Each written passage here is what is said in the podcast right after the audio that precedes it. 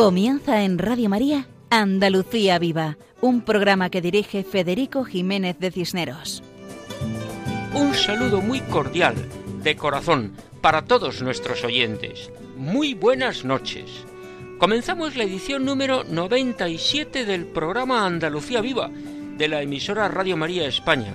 Programa dedicado a hablar de todo lo bueno y solo lo bueno que tenemos en estas tierras del sur peninsular. Comenzamos dando gracias a Dios por esta nueva oportunidad y pidiendo al Señor por todos, por las necesidades espirituales y materiales de cada uno, y agradeciendo todas las gracias recibidas, pidiendo que nos ayude a ver tantos bienes que diariamente aparecen en nuestras vidas. Tenemos un recuerdo especial para los más necesitados, para las víctimas de la violencia y del hambre, para las víctimas de las guerras y del desprecio, para los marginados y descartados.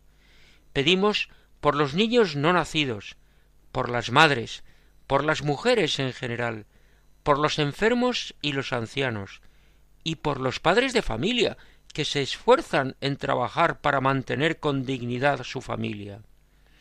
Pedimos por todos los que están trabajando a estas horas, por los transportistas y camioneros, por los vigilantes, por los sanitarios, por los policías, guardias civiles y militares, por todos aquellos que están atentos para cuidar nuestro descanso y nuestra seguridad. Por todos ellos y por sus familias pedimos. Y también por las personas que acompañan a los enfermos. Muchas veces son familiares y otras veces son religiosas que cuidan el descanso. También pedimos por ellos. Pedimos por los estudiantes que en estas semanas tienen exámenes para que los hagan de forma satisfactoria y responsable. Pedimos por todos los que tienen alguna crisis en su vida, para que dirijan su mirada y su corazón al Señor y les llene de su paz y alegría. Precisamente en este mes de junio, mes dedicado al Sagrado Corazón de Jesús, que es la expresión del amor misericordioso de Jesucristo. Por todos ellos pedimos al Señor.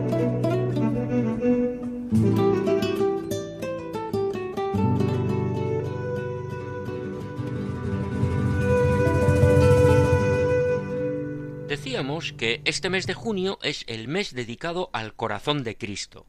Es un mes especial, Hemos acabado el mes de mayo hace unos días, dedicado a la Virgen María, y hemos entrado en junio, dedicado a Jesucristo. Dos grandes fiestas tenemos en este mes, el Corpus Christi y el Sagrado Corazón de Jesús. Por eso, en nuestro programa de hoy vamos a hablar algo de cada una de estas fiestas en Andalucía. Comenzaremos hablando de la fiesta del Corpus Christi y continuaremos hablando de la fiesta del Sagrado Corazón de Jesús. Contamos con diversas colaboraciones, muchas de ellas musicales, a los cuales agradecemos de antemano su participación. A Juan José Bartel, quien nos acerca a Jaén en la sección Lugares Sagrados de Andalucía, a Paco Fabián, la canción interpretada con su guitarra en la sección Canción con mensaje, a Carmen Mari Pérez Rivero, su reflexión en la sección Creo, por eso hablo, a Francisco Javier Reina desde Puente Genil, que cuenta cómo se viven estos días en esta bella población cordobesa, a Marcelo Olima, que canta Gloria a Jesús, y al dúo Dileccio Dei, del que escucharemos Solo tú salvas y Consagración al Sagrado Corazón de Jesús. Esto es lo que tenemos preparado para el programa de hoy, Andalucía Viva. Ya saben que contamos con una dirección de correo electrónico al que pueden escribirnos andaluciaviva@radiomaria.es. Y seguimos con nuestro lema Adelante, siempre adelante. Comenzamos. En este mes de junio también celebramos muchos santos de gran devoción popular, entre ellos San Antonio de Padua, que nuestros hermanos portugueses conocen como San Antonio de Lisboa o San Antonio de Portugal, porque era natural de la capital portuguesa. Después vivió en la ciudad italiana de Padua, y allí es donde murió y donde está enterrado y es venerado con mucho cariño por los italianos y por todo el mundo, porque es un santo muy universal. Por eso comenzamos nuestro programa acercándonos a un santuario andaluz que tiene el nombre de San Antonio de Padua.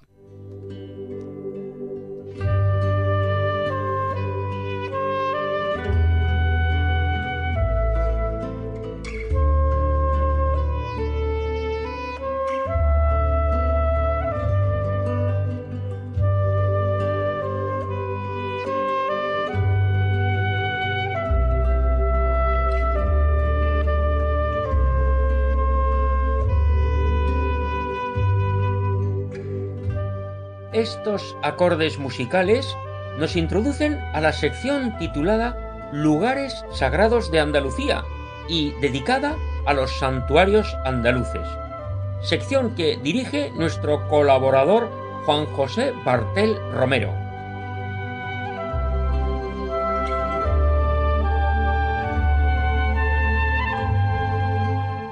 Hola amigos de Radio María. En un espacio privilegiado de la capital jiennense, en la Plaza de los Jardinillos nos encontraremos con un templo dedicado al Santo de Padua, que recuerda que en el mismo lugar, allá por el siglo XV hubo un lugar de cobijo para ancianos pobres y que ya desde finales del XIX asumieron las siervas de María para compartir su carisma con los vecinos de Jaén. Esta congregación es conocida como las ministras de los enfermos, que significa las servidoras de los enfermos, y fue su fundadora Santa Soledad Torres Acosta, y el lugar referido es el convento de San Antonio. Su dieciochesca fachada presume de antigüedad en medio de bloques de pisos y locales comerciales, y hasta invita a la limosna con una pequeña hucha abierta en la solidez del muro, a los pies de un precioso mosaico de San Antonio. Según nos cuenta el relato del deán Mazas, hubo aquí un refugio de pobres ancianos que llamaban Obra Pía de San Antonio de Padua, fundado en 1528 por Alonso Salto el Viejo para recoger pobres ancianos y desvalidos. La iglesia, muy modificada respecto a su traza original, es pequeña y sirve de capilla a la comunidad de religiosas. La portada de la iglesia es del siglo XVIII. Se accede a ella a través de una puerta adintelada enmarcada entre pilastras almohadilladas, coronada por dos volutas y en medio una hornacina con una escultura de San Antonio de Padua, ataviado con la túnica de la orden y sujetando al niño Jesús en brazos. El templo es un pequeño espacio rectangular labrado en piedra, cubierto con bóveda de cañón con lunetos, que está decorada con yeserías barrocas de guirnaldas y frutos a la moda del siglo XVIII. Es la única construcción que se conserva, ya que el resto del convento fue totalmente rehecho entre 1970 y 1974 para llevar a cabo el ensanche de la calle. La portada de la calle Madre Soledad Torres Acosta, situada en el Testero, es el resultado de la reforma realizada por el arquitecto Luis Verges Roldán cuando se eliminó el camarín idéntico al del camarín de Jesús, fue suprimido al realizar el nuevo presbiterio. Simultáneamente se abrió una puerta moderna que sustituyó a la del siglo XVIII, actualmente cegada. Su retablo es el único de la ciudad con tonalidades en azul. Como habíamos comentado con anterioridad, desde 1887 se instalan en dicho convento las siervas de María, aunque a Jaén llegaron un poco antes. Según indican estas religiosas, la fundación se lleva a efecto a instancias del obispo Manuel González Sánchez, que ofrece casa e iglesia a la Madre Soledad. Y de su puño y letra dice El propósito que tenía de hacer en esta capital una fundación de tan piadoso y caritativo instituto. En su virtud, añade, tengo el gusto de manifestar a usted que puede contar con casa e iglesia y las hermanas estarán bajo mi protección. Una vez arreglada la modesta casa de la calle Mesones número 18, contigua a la iglesia de San Antonio, tomaron posesión de la, de la, misma el día de la visitación de Nuestra Señora, que se celebraba el 2 de julio del mismo año 1887. La casa fue cedida a la comunidad por el celoso sacerdote don Francisco Ruiz de Tejada, confesor desde entonces de las hermanas. Es la Madre Soledad Torres Acosta, fundadora de las Siervas de María, la que da nombre a la calle donde se ubica este convento, desarrollando desde entonces en Jaén su impagable labor de asistencia a los enfermos. Las hermanas siguen ejerciendo su, su largo e intenso ministerio de asistencia domiciliar, con el celo y esmero que les caracteriza. Esta misma misión la han ejercido por largos años en, algunas clínicas con igual aprecio y dedicación. Los enfermos son para las siervas de María la niña de sus ojos. En su labor, las hermanas salen preferentemente de noche para cuidar y velar por las personas que lo necesiten, lo que ayuda al descanso de los familiares durante la noche y, por supuesto, de los propios enfermos. Ellas nos dicen somos religiosas, y cuando cuidamos a los enfermos, el carisma nuestro nos impulsa y ayuda a ver a Cristo en el enfermo. ¿Cómo tratas a Cristo? ¿Con qué respeto, cariño y delicadeza? Todo lo que quisiera haberle hecho a Cristo tengo la oportunidad de hacérselo al enfermo. Lo resumimos como un modelo de la misericordia del Señor. La congregación de las siervas de María, ministras de los enfermos, dejaron Jaén tras 132 años de presencia en la provincia. La falta de vocaciones es la causa por la que se despidió del territorio jiennense la institución fundada por Santa Soledad Torres Acosta. Y hasta aquí nuestro humilde homenaje al convento de San Antonio en la diócesis y ciudad de Jaén. Hasta el próximo programa, amigos de Radio María. Muchas gracias a Juan José Bartel por la explicación de la iglesia de San Antonio en Jaén, con esa preciosa historia de entrega a los necesitados, protagonizada por las siervas de María, ministras de los enfermos, que ven en los enfermos el mismo rostro de Jesucristo. Aprovechamos para pedir a Dios, por intermediación de su santa fundadora, Santa Soledad Torres Acosta, que envíe numerosas y santas vocaciones a esa congregación, y que sean fieles al hermoso carisma que tienen. Ahora pasamos a la sección Canción con mensaje, que dirige nuestro guitarrista Paco Fabián. Adelante, Paco. Bienvenido a nuestro programa, que es el tuyo. Muy buenas noches.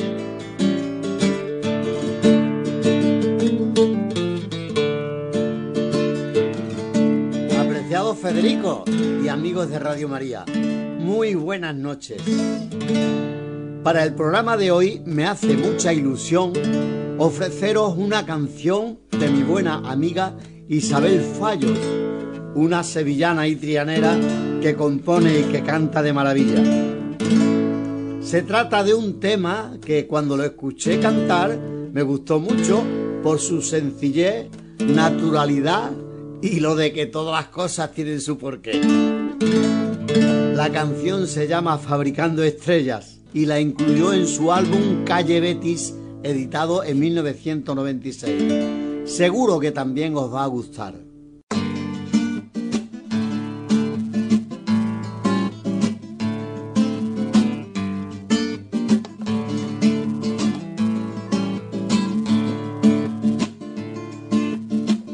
No quiero más pena, ni quiero más llanto viviré lo bueno que me está pasando. Que todas las cosas tienen su porqué y no me entretengas. Nos vemos después. Que estoy ocupado fabricando estrellas, sembrándote el cielo pa' que tú las veas y que no te pierdas en la oscuridad, que todas te guiñen al verte pasar. No quiero más pena, ni quiero más llanto, viviré lo bueno que me está pasando. Que todas las cosas tienen su porqué y no me entretenga nos vemos después, que estoy ocupado fabricando estrellas, escribiendo versos pa' que tú los leas, para estar contigo y quererte más. Necesito verme con mi soledad No quiero más pena, ni quiero más llanto. Viviré lo bueno que me está pasando. Que todas las cosas tienen su porqué. Y no me entretenga, que nos vemos después. Y no me entretenga, que nos vemos después. Muchas gracias a Paco Fabián por la interpretación de la canción Fabricando Estrellas. Como bien dice, todas las cosas tienen su porqué, que es una expresión que se escucha mucho en estas tierras andaluzas y que invita a la reflexión, a pensar bien antes de hacer y antes de juzgar, para comprender mejor lo que pasa. Esta canción nos ayuda a dar paso a Carmen Mari Pérez Rivero, que en la sección Creo, por eso hablo, nos ofrece una reflexión acerca de la fiesta del Corpus Christi que acabamos de celebrar. Quedémonos con la idea de adorar a Cristo Redentor, adorar a Cristo Redentor. Adelante, Carmen Mari. Creo, por eso hablo. Fiesta del Corpus Christi. Cantemos al amor de los amores. Dios está aquí, Venid, adoradores, adoremos a Cristo Redentor. Oh Dios mío, creo, te adoro, espero y te amo. Te pido perdón por los que no creen, no te adoran, no esperan y no te aman. Señor, has salido a la calle ante el amor, el respeto, la adoración de muchos y la indiferencia de tantos. Sobre todo, todos derramas tu gracia y tu gran misericordia porque tú has venido a amar a los pecadores y todos lo somos. Uno el momento cuando pasas en procesión ante, ante mí a las palabras que pronunciaste desde la cruz. Padre, perdónalos porque no saben lo que hacen. En la cruz, Señor, te estaban matando y suplicaste al Padre el perdón para ellos. Igual suplicas el perdón por tantas ofensas y sacrilegios a tu sacramento de amor.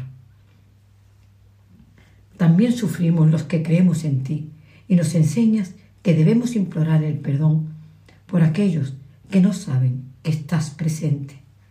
Nuestra oración por ellos tiene una fuerza que conmueve tu corazón. Por eso, cuando te visito en el sagrario o te adoro en la custodia o cuando vas en procesión por las calles, pido, ruego por aquellos que no saben que estás presente, esperándolos. Te ruego que un día se arrodillen ante ti y te ofrezcan su corazón y los llenes de tu amor, que es el que verdaderamente ama, nutre y da la verdadera paz. Hace algún tiempo escribí, ¿A dónde habré de ir con tanta fuerza dentro que no rompa mi cuerpo? Arbotantes de piedras tendrán que sostenerme que caminar con todo no podré. Ahora sé que lo hice refiriéndome a la fuerza y a la gracia de la Sagrada Eucaristía. Tu invasión de amor viene a nuestras vidas al contemplarla, aunque no sintamos nada. La fuerza de tu verdad, Señor, lo inunda todo, todo de amor. Ante ti, en silencio, estamos recibiendo vida. Lo saben, bien lo saben los que con constancia acuden adorarte. Esa fuerza abre nuestra boca y deja que salgan palabras inundadas de tu presencia. Esa fuerza no se puede contener en sí. Dios, eres de todos. Tu amor es para todos y cuando llegas a sentirlos, sabes que no puedes contenerlo en ti y sale en la palabra. Te ves sorprendida por, lo, por los que no te comprenden y quisieras decirle que todo es verdad. Tampoco ellos lo comprendieron cuando allá en Cafarnaúm dije, dijo el Señor, el que coma mi carne y beba mi sangre, vivirá en mí y yo en él. No lo creyeron y muchos lo abandonaron, pues es locura para el mundo la sabiduría y las acciones de Dios. Quisiera repartirme por todos los agrarios abandonados del mundo y ofrecerte tantos corazones solitarios, sus dolores, sus tristezas. Pedirte, Señor, que tu gran misericordia los consuele, los abrace. Jesús sacramentado, visitaste mi corazón tras las largas jornadas de silencio ante el sagrario.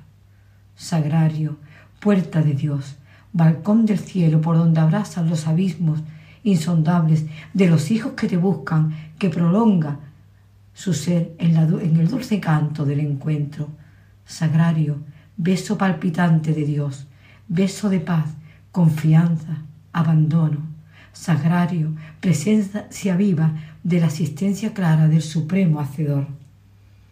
Jesús sacramentado, creo en ti por evidencia clara de un latido vivo que surca mi sentir constantemente. Creo en ti porque este compás no pertenece a corazón de carne, a mente limitada, a la imaginación erudita y adiestrada. Creo en ti por la dulce armonía que mi ser destila sin cesar, cuando en la oscuridad visible ante mis ojos me siento integrada en tu amor, Dios mío, que dilata mi esencia y la convierte en gozo. Jesús sacramentado, creo en ti. Cantemos al amor de los amores.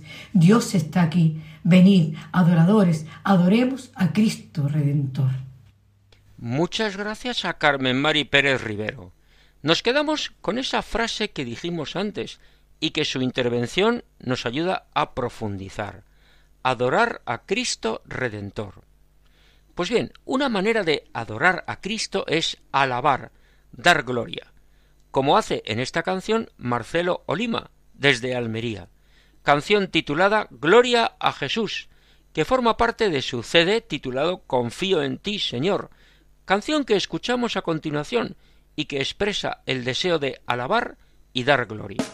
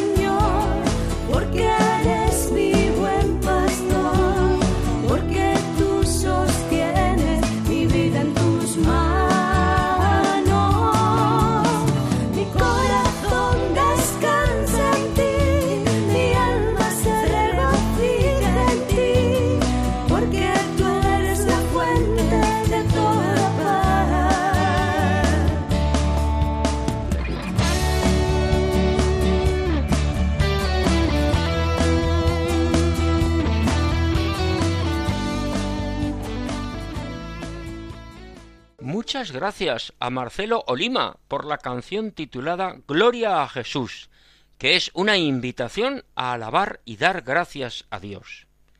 La fiesta del Corpus Christi es una fiesta grande en toda la Iglesia, y cómo no, también en Andalucía.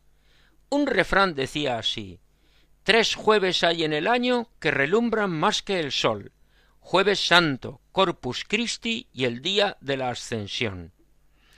Eran los tiempos en los cuales se respetaban las fiestas religiosas, y el día del Corpus era el jueves y era día festivo, y en muchos sitios había procesión grande o pequeña, pero en todas ellas salía el Señor sacramentado, la custodia con el Santísimo Sacramento, con la sagrada forma, con la Eucaristía, donde sabemos que está presente Jesucristo en cuerpo, sangre, alma y divinidad.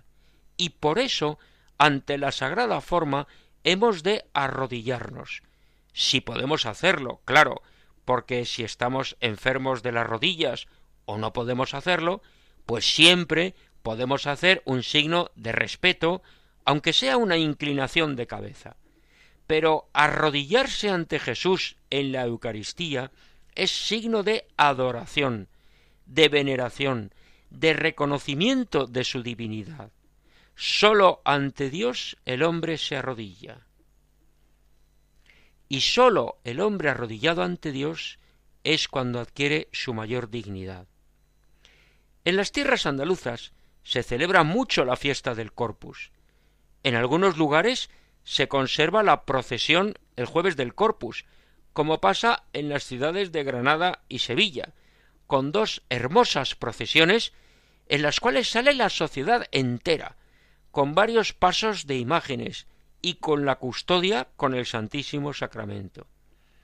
Estas procesiones son muy conocidas, pero en muchos otros lugares se hacen procesiones del corpus más sencillas, donde participa todo el pueblo o todo el barrio. Pensemos que hay procesiones del corpus en muchas poblaciones. En esta época de necesidad de sacerdotes, sabemos de muchos párrocos que se esfuerzan para hacer procesiones del corpus en todas sus localidades o en el mayor número posible. Y por eso hay pueblos que las tienen a primera hora de la mañana y otros por la tarde, porque el párroco va de un pueblo a otro para que todos puedan tener su procesión del corpus.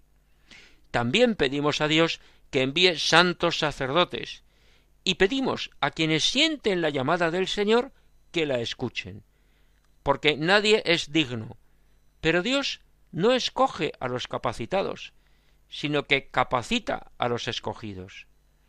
El sacerdocio es abandonarse en Dios, confiar en Dios, y para discernir adecuadamente la vocación, para eso están los seminarios. Volviendo a las procesiones del corpus, existe la costumbre de levantar altares en diversos lugares del recorrido, para que pueda hacer estación en ellos el Santísimo Sacramento.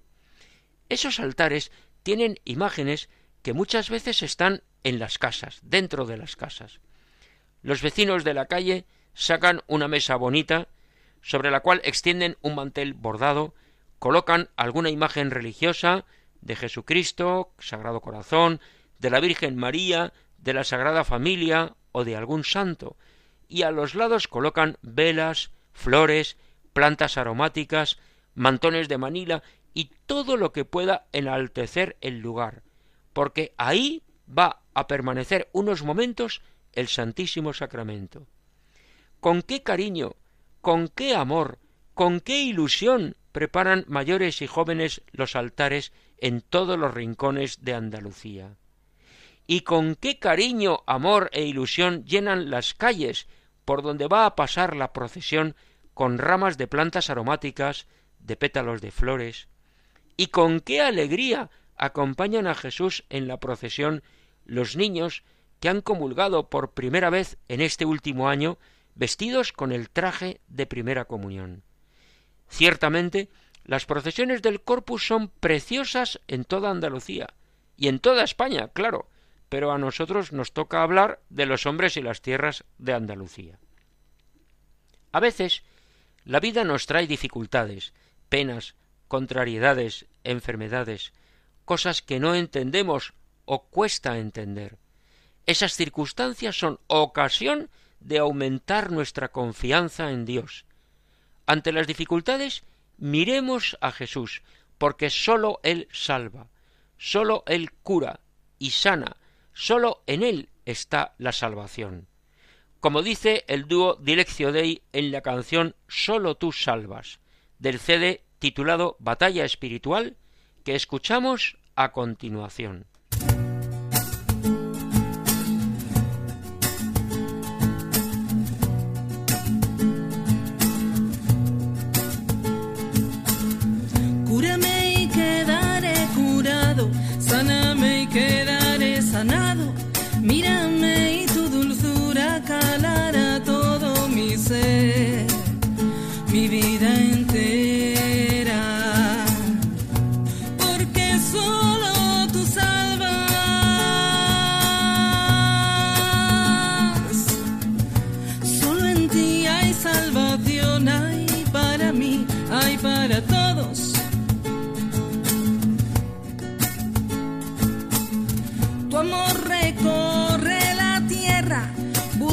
Quien se deje amar.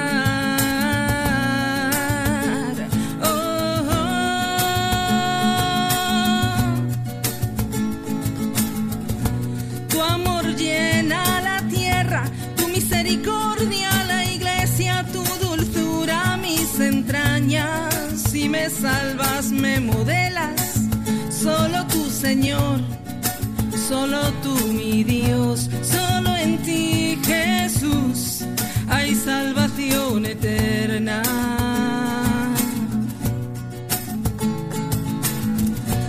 Solo tú, Señor, solo tú, mi Dios, solo en ti, Jesús, hay salvación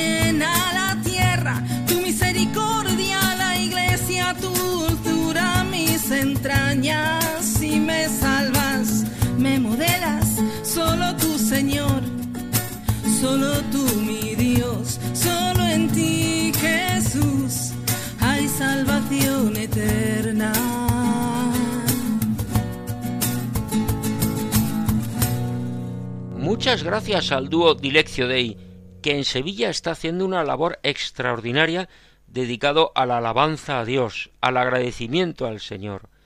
Gracias por esta canción, Solo tú salvas, que nos recuerda que solo en Dios está la salvación. Así lo hemos escuchado. Cúrame y quedaré curado, sáname y quedaré sanado, porque solo tú salvas, solo en ti hay salvación. Hablábamos antes de la celebración del Corpus Christi en tantos lugares andaluces. Pues por tener un ejemplo, vamos a contactar con la localidad cordobesa de Puente Genil, famosa en toda España por su dulce de membrillo. Allí se encuentra Francisco Javier Reina Jiménez, secretario de la Archicofradía del Santísimo Sacramento y Sagrado Corazón de Jesús. Muy buenas noches, Javier, y bienvenido al programa Andalucía Viva. Te escuchamos. Saludos cordiales para todos los oyentes de Andalucía Viva desde Puente Genil, la tierra del membrillo. Habría que apuntar que la devoción al Santísimo Sacramento del altar en Puente Genil va pareja a la misma fundación de esta villa cordobesa, conocida antiguamente por la Puente de Don Gonzalo.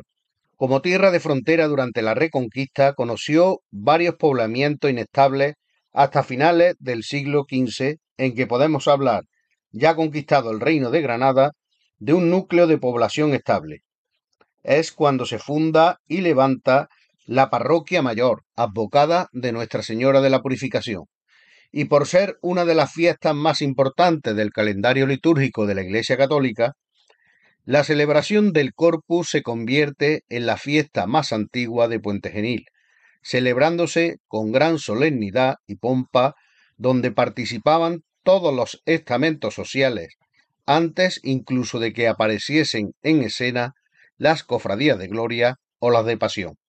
Ya en el segundo cuarto del siglo XVI nace la Archicofradía del Santísimo Sacramento con el fin de rendirle culto y organizar sus fiestas en las que participaban no sólo las autoridades eclesiásticas, sino también las civiles, encabezadas por el Consejo de la Villa, lo que hoy llamamos ayuntamiento, que sufragaba parte de los gastos y organizaba distintos eventos como corridas de toros, representación de autos sacramentales y premiaba a los mejores grupos de danzantes que participaban en la procesión del Corpus.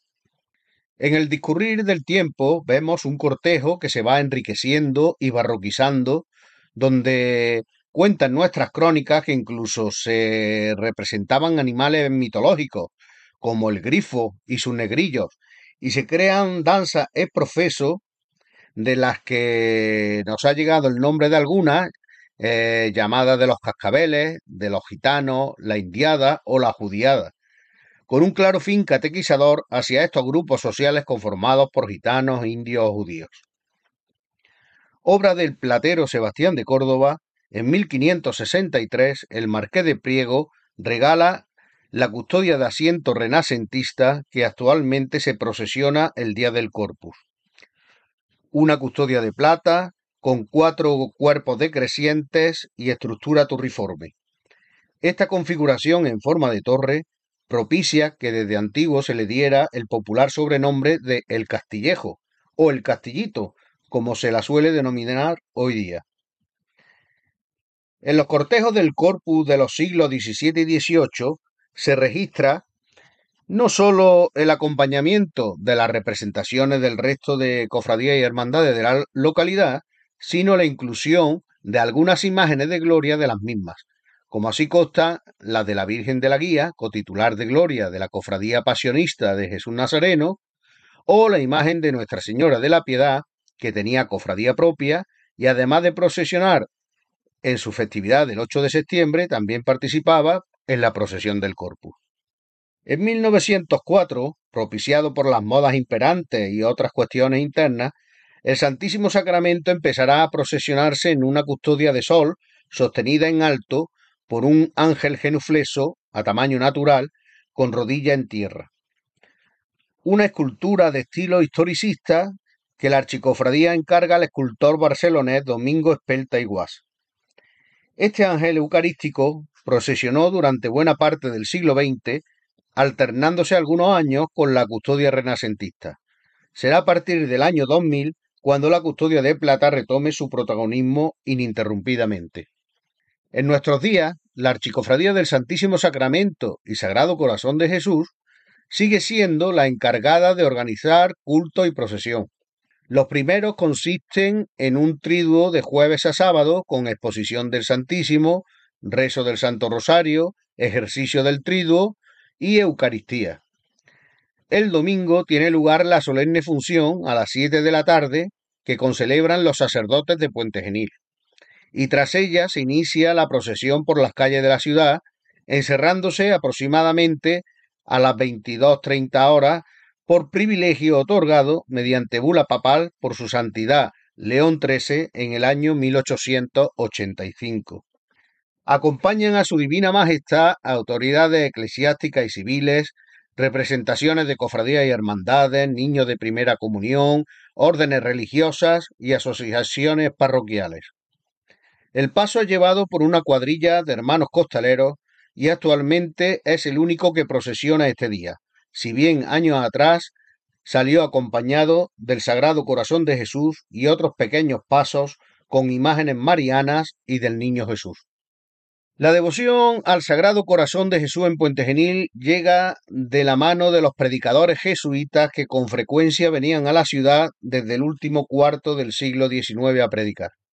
En 1886 se instituye el apostolado de la oración y ello propicia el encargo en 1890 de una escultura eh, de esta vocación al artista valenciano Damián Pastor y Micó, en madera tallada, policromada y estofada, donde el corazón de Jesús se presenta con una mano señalando su corazón y la otra mostrando la llaga del clavo de la crucifixión, elevándose toda la efigie sobre una nube de ángeles y con una orla de rayos dorados adosada a su espalda. Cuentan nuestros abuelos, lo digo a, a título de anécdota, que gracias a esta imagen del corazón de Jesús se salvó la parroquia en los sucesos de la guerra civil pues habiendo sido asaltada la iglesia y enganchada la imagen con unas cuerdas para echarla abajo de su retablo, la imagen cayó en el suelo de pie, y ya fuera por superstición u otras causas, los asaltantes se asustaron y se retiraron sin consumar la destrucción total de la parroquia.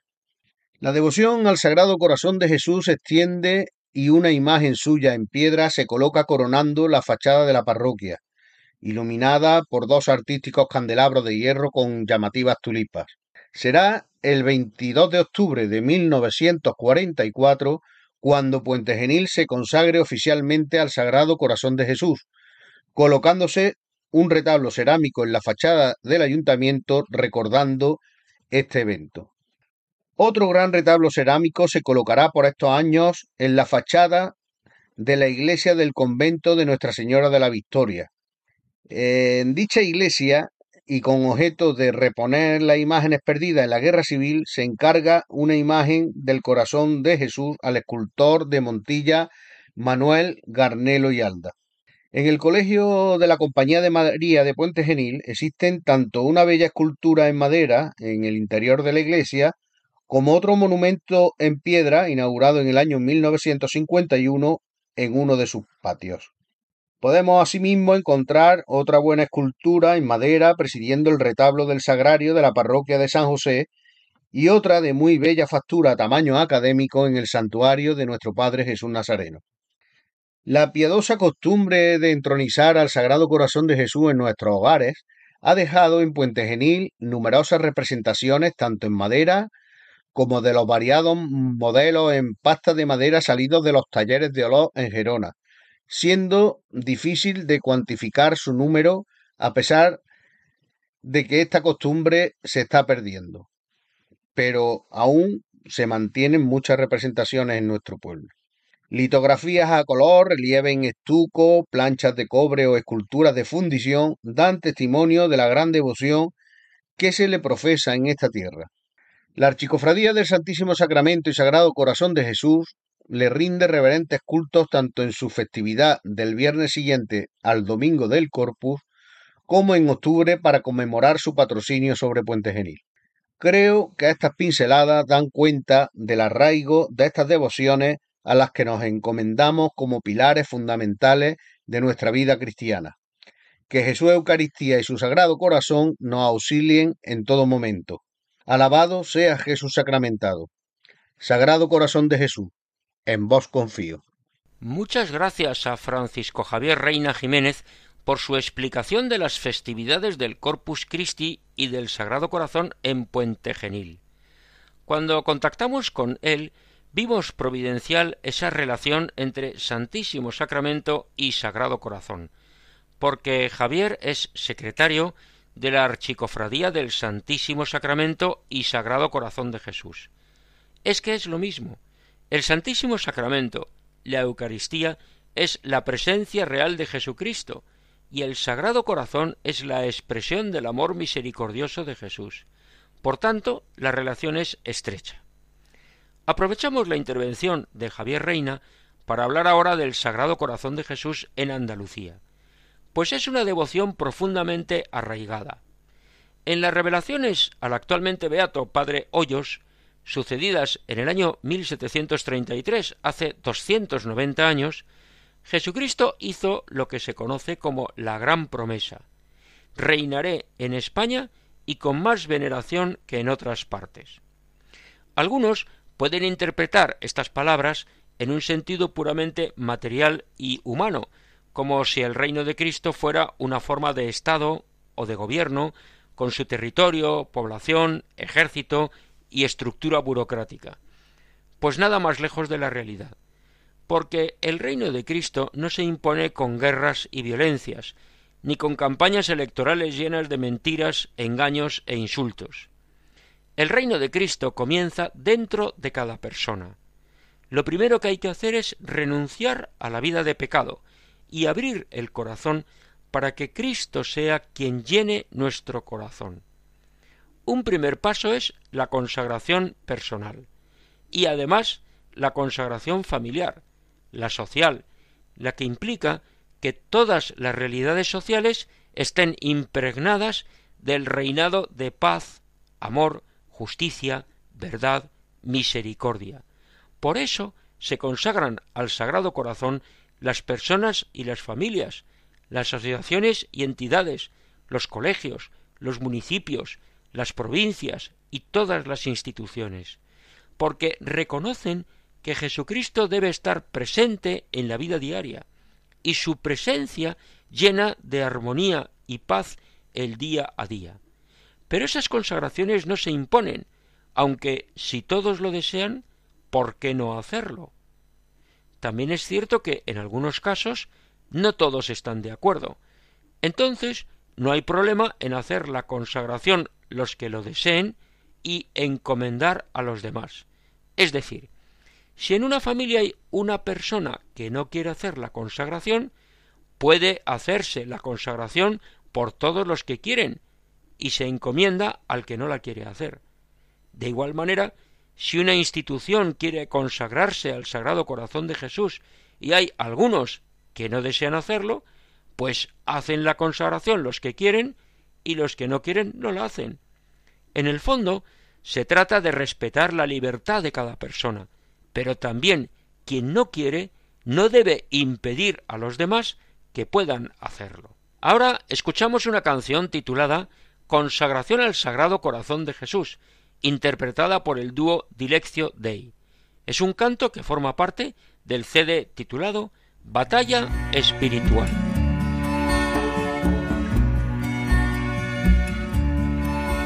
Te adoramos, corazón admirable de Jesús. Te alabamos, te bendecimos, te glorificamos. Te damos gracias, te ofrecemos nuestro corazón. Te lo entregamos y consagramos. Recíbelo y poselo entero. Purifícalo, ilumínalo, santifícalo.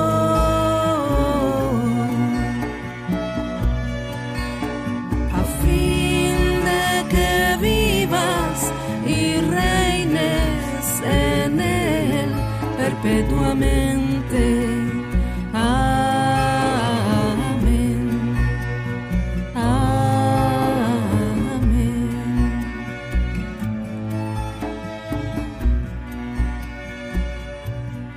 Agradecemos al dúo Dileccio Dei la interpretación del canto titulado Consagración al Sagrado Corazón de Jesús, porque ofrecemos nuestras personas enteras al corazón de Cristo, porque Él es amor, y queremos que Jesús reine en nuestros corazones perpetuamente. El mes de junio es el mes del corazón de Jesús, devoción y espiritualidad que tiene sus raíces en el Evangelio y que ha sido central en la vida de muchos santos, hasta el punto que el corazón de Jesús ha sido definido como quinta esencia del cristianismo por los papas. El corazón de Jesús une a todos los andaluces y a todos los españoles, pues está presente en todas partes. Arraigada con profundidad, especialmente en los últimos tres siglos, su presencia se encuentra en las estampas, pequeñas imágenes o láminas que presiden los hogares, en las placas de las puertas, en las grandes imágenes en casi todas las iglesias, en los cientos de monumentos en los cuatro puntos cardinales de España, y millares de veces cuyo nombre aparece en calles y plazas, centros educativos, centros sociales, residencias de ancianos, asociaciones, cofradías y hermandades, capillas, parroquias, congregaciones religiosas, etc. En muchos hogares el corazón de Jesús está presente, con una devota imagen, con la jaculatoria milagrosa Sagrado Corazón de Jesús en vos confío, que se repetía frecuentemente, y de ser una devoción heredada porque se vivía en la familia, pasa a ser una espiritualidad asumida gracias a comprender el significado real de este misterio y a la purificación de la devoción, dejando a un lado los añadidos que impiden conocer el corazón de Cristo, de forma que pueda estar presente en nuestra vida personal y familiar, que Jesús sea el centro de nuestro hogar, que sea el mejor amigo. También en Andalucía se celebra con mucha solemnidad esta fiesta.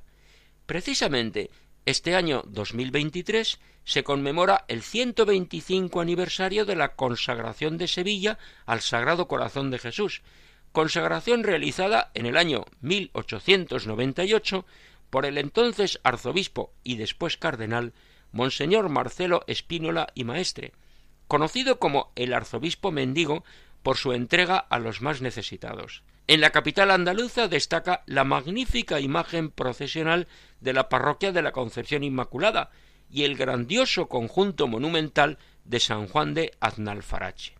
Nos acercamos a la parroquia de la Concepción Inmaculada, cuya fachada está rematada por una escultura del Divino Corazón, esculpida por el artista Manuel Delgado Brackenbury. Fue bendecida el miércoles 25 de diciembre de 1930, con la presencia de las personas que con sus donativos contribuyeron a sufragar los gastos y también con la presencia de los devotos del Sagrado Corazón de Jesús, que contribuyeron a realzar el acto con su presencia procedió a la bendición el entonces cardenal de Sevilla, Monseñor Eustaquio Ilundain y Esteban. Unos días antes, el domingo 27 de octubre, se constituyó en la parroquia la Hermandad Sacramental. Vemos una vez más la estrecha relación entre la adoración eucarística y la espiritualidad del corazón de Cristo. En el interior de la parroquia de la Concepción Inmaculada se venera una imagen de tamaño ligeramente superior al natural, obra del escultor Antonio Illanes y realizada en el año 1944. Pues bien, esta imagen del Sagrado Corazón de Jesús irá en procesión a la catedral en este mes de junio para conmemorar el 125 aniversario de la consagración de Sevilla al Corazón de Cristo y el 75 aniversario de la edificación y bendición del monumento al Sagrado Corazón en San Juan de Aznalfarache. La ida tendrá lugar el 17 de junio y la vuelta el día 23, por lo que la imagen permanecerá una semana dentro de la Santa Iglesia Catedral. El acto central será el domingo 18 a partir de las 9 de la noche. El actual arzobispo de Sevilla, Monseñor José Ángel Saiz Meneses, presidirá la ceremonia de este aniversario en el altar del jubileo. Preciosa manera de conmemorar esta consagración y de renovarla. Aprovechamos para invitar a todos los que puedan asistir a estos actos y especialmente a la misa del domingo 18 a las 9 de la noche en la Catedral de Sevilla. Y así llegamos al final del programa de hoy, agradeciendo su colaboración a todos los que han participado Juan José Bartel, Paco Fabián, Carmen Mari Pérez Rivero, Marcelo Olima, el dúo Dileccio Dei y Javier Reina. A todos ellos muchas gracias y gracias a todos nuestros oyentes a los que animamos a escribir un mensaje a nuestro correo electrónico andaluciaviva@radiomaria.es, porque estamos llegando al programa número 100 y nos gustaría conocer su opinión. Esperamos sugerencias de mejora. Dios mediante volveremos a encontrarnos en esta frecuencia de Radio María, la radio de la Virgen, el próximo lunes 26 de junio a la una de la madrugada, una hora antes en Canarias. Continúen con nuestra sintonía, ya saben, esta emisora cambia la vida. Muy buenas noches y que Dios bendiga a todos.